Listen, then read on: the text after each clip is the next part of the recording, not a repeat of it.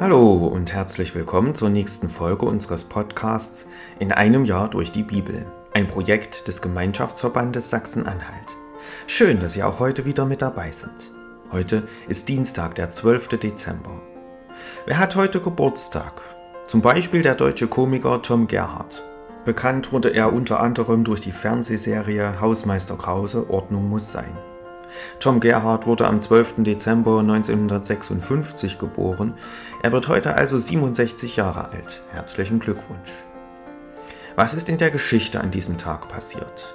12. Dezember 1913. Leonardo da Vincis Gemälde Mona Lisa taucht in Florenz auf. Zwei Jahre vorher war es aus dem Pariser Louvre gestohlen worden. 12. Dezember 1937. Im Zweiten Japanisch-Chinesischen Krieg versenken japanische Bomber die USS Panay, die US-Bürger aus Ninyang evakuieren sollte, sowie zwei amerikanische Öltanker. Japan entschuldigt sich offiziell und zahlt eine Entschädigung von 2 Millionen Dollar, aber das Japan-Bild ändert sich in den USA durch diesen Vorfall nachhaltig. 12. Dezember 1968 der Film Winnetou und Old Shatterhand im Tal der Toten nach dem Roman von Karl May hat seine Uraufführung im Malteser Filmpalast in München. Und 12. Dezember 1985 Rot-Grüne Koalition in Hessen.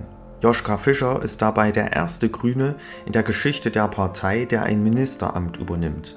Aufsehen erregt Fischer bei der Zeremonie durch seine Sportschuhe.